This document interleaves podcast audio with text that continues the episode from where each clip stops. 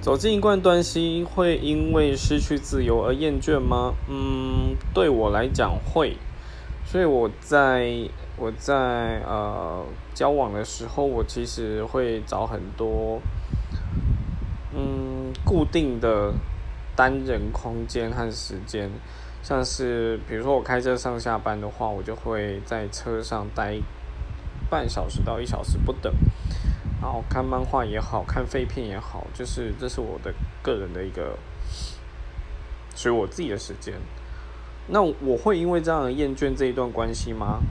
可能会有点，不是可能是会觉得烦，但不至于到厌倦，因为你也是需要对方啊，我也是需要对方啊，大概是这样。